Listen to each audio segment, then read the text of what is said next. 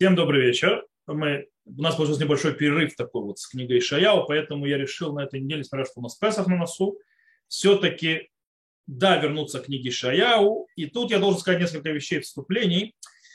Э, я уже говорил о том, что мы начнем прыгать, мы не будем учить все, потому что есть многие вещи, которые они, можно самостоятельно прочитать и как бы увидеть повторяющиеся вещи сами за собой. Что, смотрите, мы закончили 12 главу глобально, потом мы поговорили скажем так, видом сверху по поводу избавления и так далее. И стоит отметить, что с, начиная с 13 по 23 главу, они обычно, кстати, не длинные особенно, каждая глава, там идут пророчества о разных народах. И, скажем, какая их печальная участь ждет. Окей, это как бы с 13 по 23 главу в книге Шаяу идет. Дальше 24 глава по 26 главу в книге Шаяу, в принципе, идет, скажем так, заключительное, скажем так, и подытоживание этих э, глав по поводу пророчества разных народах. И, как мы, я еще раз повторю, мы не будем все изучать. То есть сегодня мы поговорим о пророчестве об Египте. Оно очень интересное само по себе. То есть мы будем, скажем так, обращать сейчас внимание на очень интересные аспекты, то есть, да, которые есть. Я, я советую то есть, самостоятельно прочитать с 13 по 23 главу вот эти вот все пророчества, они короткие. Э, вы увидите там мантра, которая повторяется в некоторых вещах, то есть кому что. То есть, в принципе, всем Всевышний обещает, скажем так, через пророка, через Шишияу, не сладкую жизнь, в конце концов, и наказание такое или иное, и там есть небольшая разница между одним другим народом и так далее. А вот с Египтом у нас есть очень интересный момент, который стоит обратить внимание – и мы им займемся сегодня, а на следующем уроке, с Божьей помощью, но это уже будет снова после Песаха, мы займемся, скажем так, э, главами, которые подытоживают э, эти пророчества по отношению к неевреям. У вас сейчас будет время Песаха и так далее. Можете пока, то есть, скажем так, пройтись с 13 по 23 главу, посмотреть, очень будет важно. Окей. Первое, что мы сейчас сделаем, мы, мы сегодня будем заниматься 19 главой, потому что там это очень интересное пророчество в Египте вы сейчас, я когда начну читать, вы, то есть я прочитаю всю главу от начала до конца, это немножко, то есть она длинноватая, 25 стихов, но стоит прочитать всю, а потом мы начинаем, начнем ее разбирать. Для чего? Для того, чтобы немножко проникнуться, услышать, что говорится, вы увидите, то есть кто успеет обозначить и увидеть, внимание на очень интересные, странные вещи, это будет э, хорошо. Потом, когда мы будем обсуждать, посмотрим, вы увидели, не увидели эти вещи, ну, окей, я начинаю читать, то есть прочитаю 19 главу. Пророчество о Египте. Вот Господь восседает на облаке легком и приходит в Египет. И дрогнут перед ним идолы Египта, и сердце Египта замрет в нем. И буду я подстрекать египтян против египтян, и будут они воевать брат с братом своим, и друг с другом своим, город с городом, царство с царством. И истощится у египтян сила духа их, и расстрою совет их, и буду, будут они воплощать идолов, и нашептывающих, и вызывающих мертвых, и волхвов. И предам я египтян в руки властелина жестокого, и царь сильно будет властвовать над ними, говорит владыка Господь Цеваот. И загниют реки, и истощатся, и пересохнут каналы Египта, тростники, камыш завянут. А подожди, стоп, я пропустил стих и высохнут воды моря, и река Нил, имеется, пересохнет, и станет сухой. И загниют реки, истощатся, пересохнут каналы Египта, тростники, камыш завянут. Обнажатся поля э, при реке, берега реки, все посеяно у реки засохнет, будет развеяно, не станет его. И воскорбят рыбаки, и горевать будут все, кто закидывает уду в рек, и забрасывающие невод в воды будут несчастны. И посрамлены будут чесальщики льна и ткачи полотен белых. И будут разрушены основы запрут его, и все, которые работают на запрутах, будут в унынии. Ведь глупы правители Цуана, мудрейшие советники фараона, дают совет бессмысленный. Как скажете вы по фараону, я сын мудрецов, сын древних царей, где же они, мудрецы твои? Пусть скажут они тебе, пусть узнают, что решил Господь Свобод о Египте. Правители Циона э, поглупели, правители Нофа обманулись, ввел заблуждение Египет краеугольный камень головы каленый. Господь влил в них дух превратный, ввел, вели они в заблуждение Египет во всех действиях его, подобно тому, как блуждает пьяный в блевотине своей. Вот такие вот интересные слова то есть про Египет. И не смогут ничего сделать в Египте ни голова, ни хвост, ни пальмовая ветвь, ни тростник. В тот день египтяне будут подобны женщинам, и задрожат они, и боятся, в этом случае с женщинами имеется страх. И боятся взмаха руки Господа Цивоота, который он замахнется на них, и будет земля Иуды ужасом для Египта, который кому напомнит о ней задрожит из-за решения Господа Цивоота, который он вознамерился свершить против него, имеется в виду Египта. В тот день в земле египетской пять городов будут говорить на языке кнаанейском и клясться Господом Цивоотом. Один из них назван будет Ир-Аэрес. В тот день жертвенник Господу будет посреди земли египетской и памятный камень Господу у границы ее. И будет это знамением и свидетельством Господу Цвотом в земле египетской, когда возопьют они к Господу из-за притеснителей. И он пошлет им спасителя и заступника, который заступится за них. И будет Господь знаем в Египте. Египтяне посноют Господа в тот день и принесут жертву и дар, и дадут ответ, обед Господу, и исполнят. И будет разить Господь египтян, разя и исцеляя, и когда придется не Господу, то он примет молитву их и исцелит их. В тот день будет проложен путь из Египта в Ассирию, и ассиряне придут в Египет. И Египет в Ассирию, и египтяне и ассирийцы будут служить Господу. В тот день Израиль будет третьим Египту и Ассирии, благословением будут они среди земли. И благословил его Господь Свод, сказав, благословен народ мой египтяне, и дело рук моих Ассирия, наследие мое Израиль. Вот такая вот интересное пророчество. Правда, э, странные вещи, которые вы услышали здесь. Давайте немножко разберемся. Смотрите, э, мы говорим о пророчестве э, о Египте тогда, когда пророчество делится, скажем так, на две части. Первая часть идет от начала до 15 стиха приблизительно, то есть, да, 15 стих, который занимается, называется, пуранут, то есть, да, всякие плохие вещи, которые произойдут с Египтом, всякие наказания и так далее. Дальше с 16 э, стиха и до конца, то есть, в принципе, идет пророчество, скажем, о каком-то виде исправления, которое очень странное, там, то, что происходит, сейчас мы с ним будем разбираться. И это вот вторая часть делится на пять частей тоже, на какие, причем каждый из этих пяти частей во второй части пророчества начинается со слов «боем гау» в тот день. То есть, да, э, скажем так, это пророчество э, определенном народе, то есть египтяне в этом случае, в определенную эпоху. Очень тяжело подсказать, о какой эпохе идет речь. Скорее всего, здесь есть разброс разных эпох, и мы попробуем разобраться немножко понажимать, то есть да, и понять, о чем и где говорится, то, что сможем.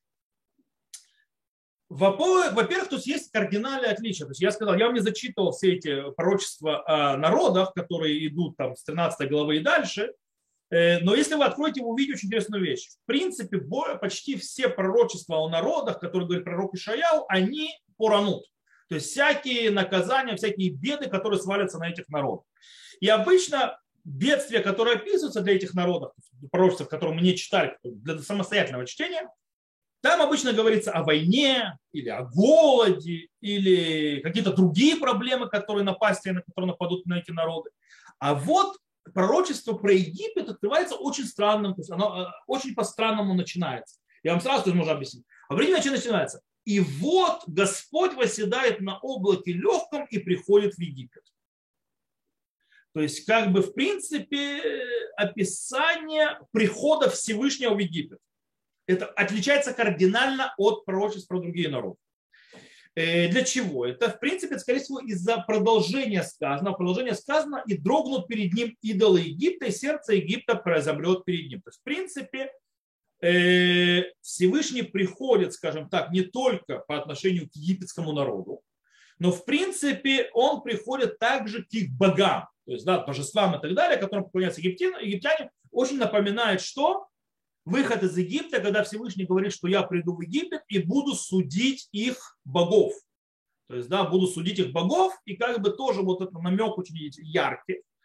И первое, что происходит с Египтом, когда приходит Всевышний, в этом пророчестве, когда описывается, что нападает на Египет необъяснимый э, страх. То есть, да, и сердце Египта замрет в нем. То есть, да, то есть необъяснимый страх, то есть паника такая, знаете, необъяснимая, тревога. И в принципе напасти, то есть бедствия, которые приходят из Египта, начинается с чего? С братоубийственной войны. То есть, в принципе, с гражданской войны, э, которая описана уже во второй стихе, и буду я подстрекать египтян против египтян, и будут воевать брат с братом, друг с другом и так далее, и так далее. То есть, да? И, в принципе, в третьем стихе это описывается, э, продолжается эта, эта проблема, когда она уже акцентируется на том, что будет, не будет мудрости, и начнется, скажем так, путаница. Это и истощаться у египтян сила духа, их расстроят их, и будут они вопрошать идолов, нашептывать и вызывающих мертвых. Короче, будут кидаться в разные стороны, в конце концов ответа нигде не получат.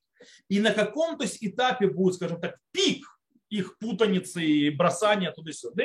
Это описано в четвертом стихе. «И передам египтян в руки властелина жестокого, и царь сильный будет властвовать над ними, говорит владыка Господь Савод». То есть, в принципе, что произойдет? Всевышний отдаст египтян на власть какого-то страшного правителя. Э, то есть, в принципе, если вот эта вот часть, если мы подведем итог, у нас начнется братоубийственная война. После этого бросание называется э, поиски решения проблемы, которую нашла, то есть невозможно решение проблемы. И в конце концов придет правитель, который будет жестокой рукой править над Египтом. Э, интересно, что этот исторический момент нам известен. То есть это произошло, э, такое вот интересное описание, где нам известен этот исторический процесс. Это нам известно в конце эпохи второго храма. Когда? Когда в Египте началась братоубийственная война, э, и в конце концов, то есть там были всякие разные, убивали друг друга, фараоны долго не жили, все раздиралось и пытались найти решение и так далее. В конце концов, все подчинилось кому? Риму. В конце концов, Рим начал править Египтом. То есть, да, жестко и очень мощно.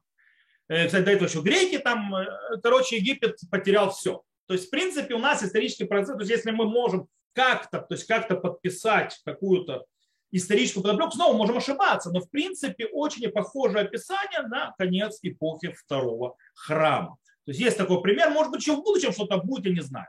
Там, правда, уже египтян настоящих нет, но дальше. Э, пятый по десятый стих нам описывают э, засуху, скажем так, рек, засуха Нила, высыхание.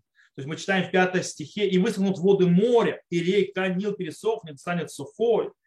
Э, и дальше это то есть повлияет дальше, то есть то, что высохнет Нил, на что это повлияет, что из-за гниют реки истощатся, пересохнут канал Египта, тростники, камыш завянут и так далее, и так далее. То есть, в принципе, что произойдет? Сначала э, высыхает источник, то есть, из которого то есть, э, для Нила, потом пересыхает Нил, центральная жизненная давющая река Египта, которая, естественно, что Нил у него есть и разные то есть, ответвления. Это все в конце концов пересохнет, что приведет к вымиранию тростника и так далее. И все это, э, естественно, придет к тому, что и не будут расти никакие, то есть ничего не вот обнажаться поля при реке, берега реки, все посеяно у реки засохнет, будут развеяны, не станет. В принципе, все э, сельское хозяйство тоже погибнет. Но на этом все э, не закончится. Э, в принципе, начиная с восьмого стиха идет описание, как вот этот вот засуха распространяется все больше и больше на, на другие виды деятельности. Допустим, там дальше мы читали, что рыбаки, которые ловят рыбу, то есть станут несчастными, потому что нечего ловить, Э, а потом вообще, то есть э, а, а, те, которые льном занимаются, тоже станут такими несчастными. Почему? Потому что лен в Египте был э, одним из центральных, скажем так, аграрных, то есть это агрария, с одной стороны, то есть выращивание льна, и с другой стороны, это одно из самых больших производств, то есть и он накроется. То есть если сравнить, то есть в принципе Богом будут наложены санкции на воду, которые приведет к полному краху экономики египетской. То есть постепенно. Да, постепенно все будет умирать, отмирать, отмирать, что это дойдет и ударит по тем, которые вроде с водой не работают. Но и по ним это тоже ударит.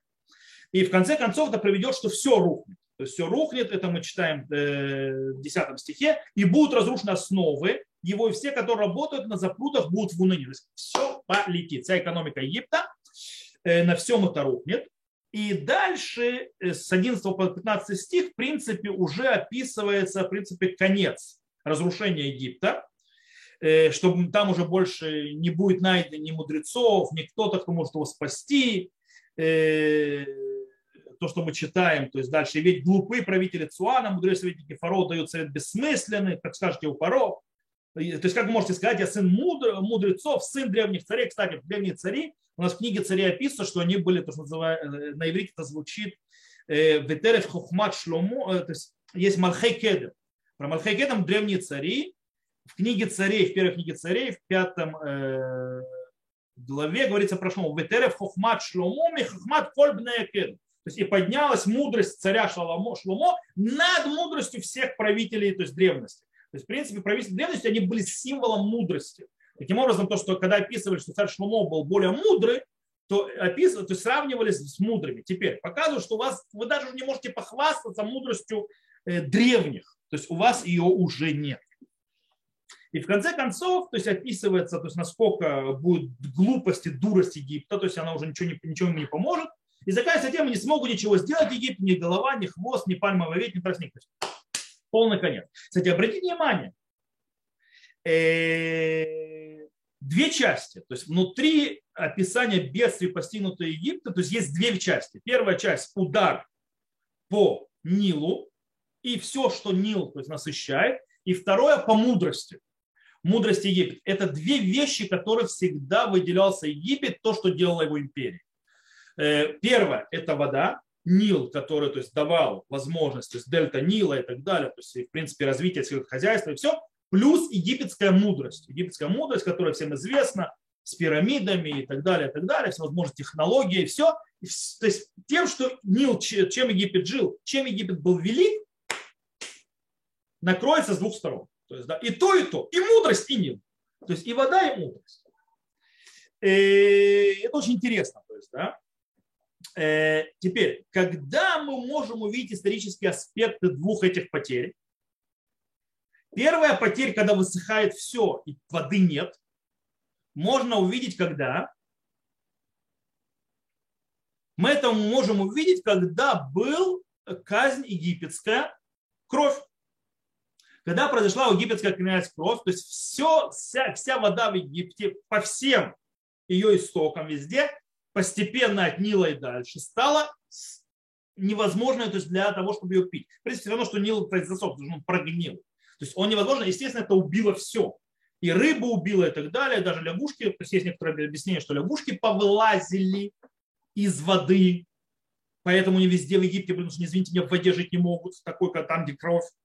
И потом они все сдохли и так далее. Всем стало грустно и невесело. Это с одной стороны. С другой стороны, вот это вот описание глупости и невозможности мудрости и потеря мудрости, она уже напоминает нам немножко, возвращает в эпоху Юсефа тоже, как напоминает Юсеф. Смотрите. Э, кстати, не только в Юсеф. Напомню, что э, волхвы и так далее, мудрецы, когда они смогли справиться э, своими силами, когда к ним обращались, чтобы они волхвы, то есть эти жрецы, чтобы они сделали какое-то действие, э, и они не справились. Это было время Муше Аарона. То есть, да, когда Муше Аарона, когда жрецы подняли руки. Они пытались противостоять, повторять всякие вещи, то, что делают, там кровь превратили в воду, э, но потом они сказали Эцбайлукин, то есть это перст Всевышнего, то есть ничего мы с этим сделать не можем. А также это очень похоже на времена Юсефа. Смотрите, э, Здесь у нас описано то есть, про мудрецов Египта, которые стоят и говорят перед фараоном своей мудрости по-настоящему. Это не помогает Египту, то есть потому что то, есть, то, что они называют себя мудрецами, это не работает. Египет никак этому не помогает. И у Юсефа мы увидим похожую ситуацию. Ситуация какая? Есть в Египте проблема, есть мудрецы во дворе фараона, но они ничему не помогают. То есть, да, то есть они не дают ему ответ, который фараон ищет, который ему нужен. Кстати, потом мы-то уже умные, мы знаем, что этот ответ был критический. То есть, да, если бы ответ не был мудрости дан Йосефом, И что нужно делать? В конце концов, Египет бы погиб в голоде. И именно Юсеф спас Египет э, из-за той мудрости, которую Всевышний наделил Юсефа. В конце концов, именно от Бога пришла эта мудрость, которую дала, а не, от египетских мудрецов и жрецов, хотя это отличительная черта Египта была в древнем мире, их мудрость. Здесь это не работает. Э, следующие стихи, вот то, что мы видели, они очень странные. То есть 16 стиха начинается очень интересная вещь и они очень кардинально отличаются от предыдущих стихов, хотя это продолжение падения Египта. Очень интересно, это положение падения Египта, но уже так, что в принципе э, есть уже небольшое отличие. Какое отличие? Во-первых, уже э, упоминается Иудея, и вместе с ней уже упоминается напрямую сам Всевышний причем египтянами. Египтяне начинают понимать, что все это Всевышним, и начинают делать действия, которые должны исправить и принять Всевышнего, кстати, страха, который происходит, который Хабья, допустим, вот в 18 стихе мы читаем, в тот день в земле египетской пять городов будут говорить на языке кнаанейском. И клясться Господом Цваотом, один из них назван будет Ир Хаэрес. То есть, да, э, что имеется в виду? То есть пять городов клянутся именем Бога. Дело в том, что клятва именем Бога, клятва Богу именем Бога, это не просто так.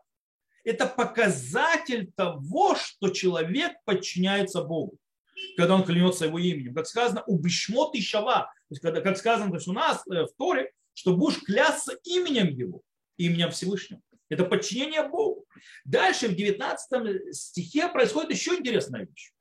Там описание э, то, что ставится э, памятный камень, что. Э, там написано, в тот день жертвенник Господу будет посреди земли Египта. Во-первых, жертвенник построит среди Египта Всевышнему. Во-вторых, памятный камень Господу у границы, то есть поставят мацева. Что такое мацева на границе? Что такое этот памятный камень на границе? В древнем мире памятный камень на границе был свидетельство тому, что Бог охраняет эту границу. Так это было в древнем мире. Таким образом, получается, что не только пять городов египетских начнут поклоняться Всевышнему, клясться его именем и построят вообще жертвенник ему, они построят грани, на границе своих, покажут, что они подчиняются Богу. 20 стих вообще описывает очень интересную ситуацию. Смотрите. И будет это знамением и свидетельством Господу Цваоту в земле египетской, когда возопьют они Господу из-за притеснителей, и он пошлет из спасителя, за заступника, который избавит их. Вау! В Египте поднимется вопль, его услышит Всевышний и пошлет защитник, спаситель. Первый раз, когда мы в Египте кричали и вопели, это мы знаем. Это то есть мы его сейчас будем скоро Песах праздновать и так далее. народ Израиля, который был порабощен, который возопел из-за гнета, которые его принижали и издевались Египет. И Всевышний то есть, пришел, послал спасителя, и сам пришел, спасал, и вывел народ Израиля и так далее. Здесь то, что Шаяу описывает, не знаю, когда это произойдет, когда это было, ну, то есть, вообще то есть, не было, будет когда-то. Что это значит? Очень тяжело понять. Но очень интересно, что получается, здесь будут кричать и египтяне. Будут кричать египтяне. И теперь Всевышний, то есть если тогда нам Всевышний Моше послал, то по пророчеству Шаяву здесь Всевышний пошлет избавителя египтянам, который спасет. Почему? После того, как будет, то есть Всевышний узнает, что будет распространено, что Египет поклоняются Всевышнему и принимают его власть, и, то есть дают обеты перед ним и клянутся именем его. И жертвенник и так далее ставят на границах свои знаки, что они подчинены Всевышнему. Это что произойдет? Дальше есть очень интересная вещь в 23 стихе. Там описывается дорога, которая соединяет между Ассирией и Египтом. В принципе, между империей Южной во времена Ишаяу и империей Северной во времена Ишаяу. То есть, в принципе, э, давайте я прочитаю. в тот день будет проложен путь в Егип, из Египта в Ассирию, из ассиритяне придут в Египте, египтяне в Ассирию, а египтяне с ассирианами будут служить Господу. То есть, в принципе, две империи, северная и южная, между которыми, кстати, где их прошейчик проходит? Их прошейк проходит через Израиль, через землю Израиля. И они соединяются вместе, прокладывается дорога, то есть, да, если дорога прокладывается, то есть напрямую это через землю Израиля, между Египтом и Ассирией. Кстати, поэтому очень многие войны были Ассирии с Египтом и так далее через нас. Они проложатся, но к чему? К служению Всевышнему. То есть, в принципе, обе империи древнего мира, по описанию Шаяу, кстати, Шаяу может это аллергично описывать, то что-то в будущем, то, что произойдет. То есть, в принципе, две эти империи, они соединятся и станут служить Всевышнему. То есть, в принципе, весь цивилизованный мир в видении Шаяу в древности, то есть был весь цивилизованный мир, другого мира не было, э, будет служить Всевышнему, причем, смотрите дальше, смотрите, что происходит, э, что в 24 стихе, 20, то есть дальше, то есть в 25 происходит очень интересная вещь, что народ, то есть Израиль как бы соединяется в тройку с этим, с, Ассирией, с Египтом. В тот день Израиль будет третьим Египту и Ассирию, благословением будут они среди земли.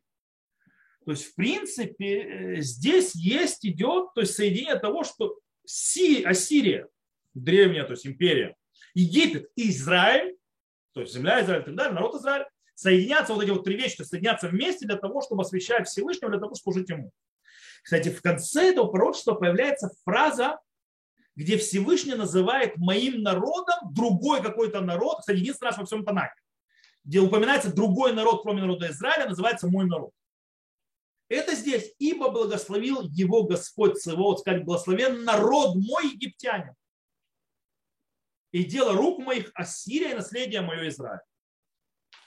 То есть здесь Ами Мицраим, мой народ Египет.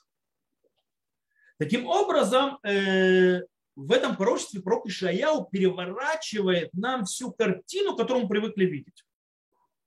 Дело в том, что обычно, что мы знаем, то есть видим картину, что из Египта выходит народ Израиля, то есть оттуда он избавляется. Здесь наоборот. Э, египтяне, э, скажем так, здесь говорится о том, что египтяне, потерянные египтяне выйдут из Египта. То есть, в принципе, Египет будет спасен из Египта. Скорее всего, это имеется в виду духовный Египет. То есть, да, в конце концов, Египет будет спасен от самого Египта, в котором они порабощены.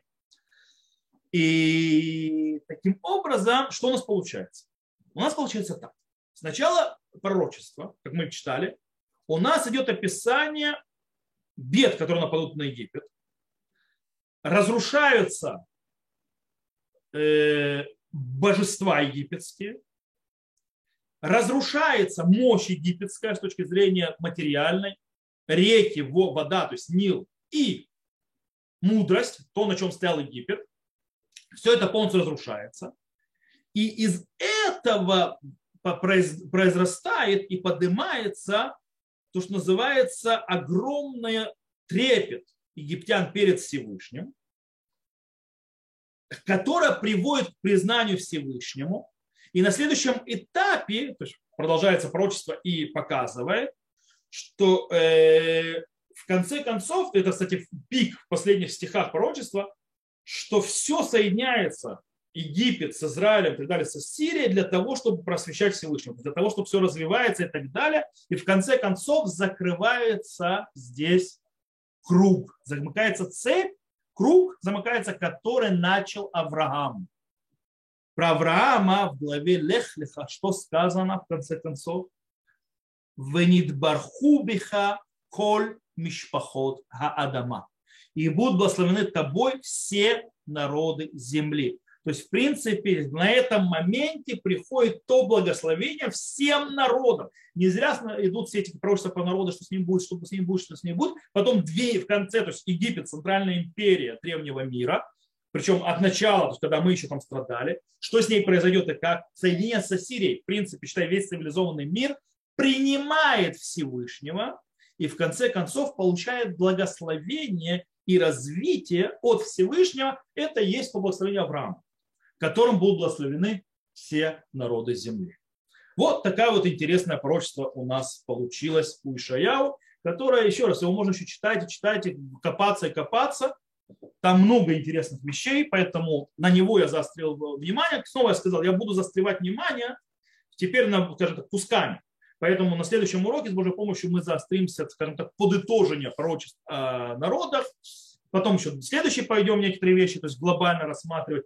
Я обязательно трону э, главу, в которой христиане почему-то решили, что она запрещенная, она совершенно не запрещенная где они придумали, что там описание их божества, э, что типа он возьмет грехи на себя и так далее. Но это ошибка, я ее специально разберу тоже отдельно. Хотя там ничего, ничего особенного нет. Там, в принципе, аллегория на э, народ Израиля и что с ним будет и так далее, в конце концов, э, как он прошел через изгнание и всякие вещи. Но это я тоже разберу эту главу, чтобы никто в христиан никогда не обманывал никого, что у нас эту главу учить нельзя, и мы не знаем, мы не умеем разбирать. Просто неправда. Э, Но ну, мы с этим разберемся дальше. Итак, на этом мы сегодня урок заканчиваем. Э, я запись выключаю на этом моменте. Кто нас слушал запись, всего хорошего. До новых встреч. Увидимся.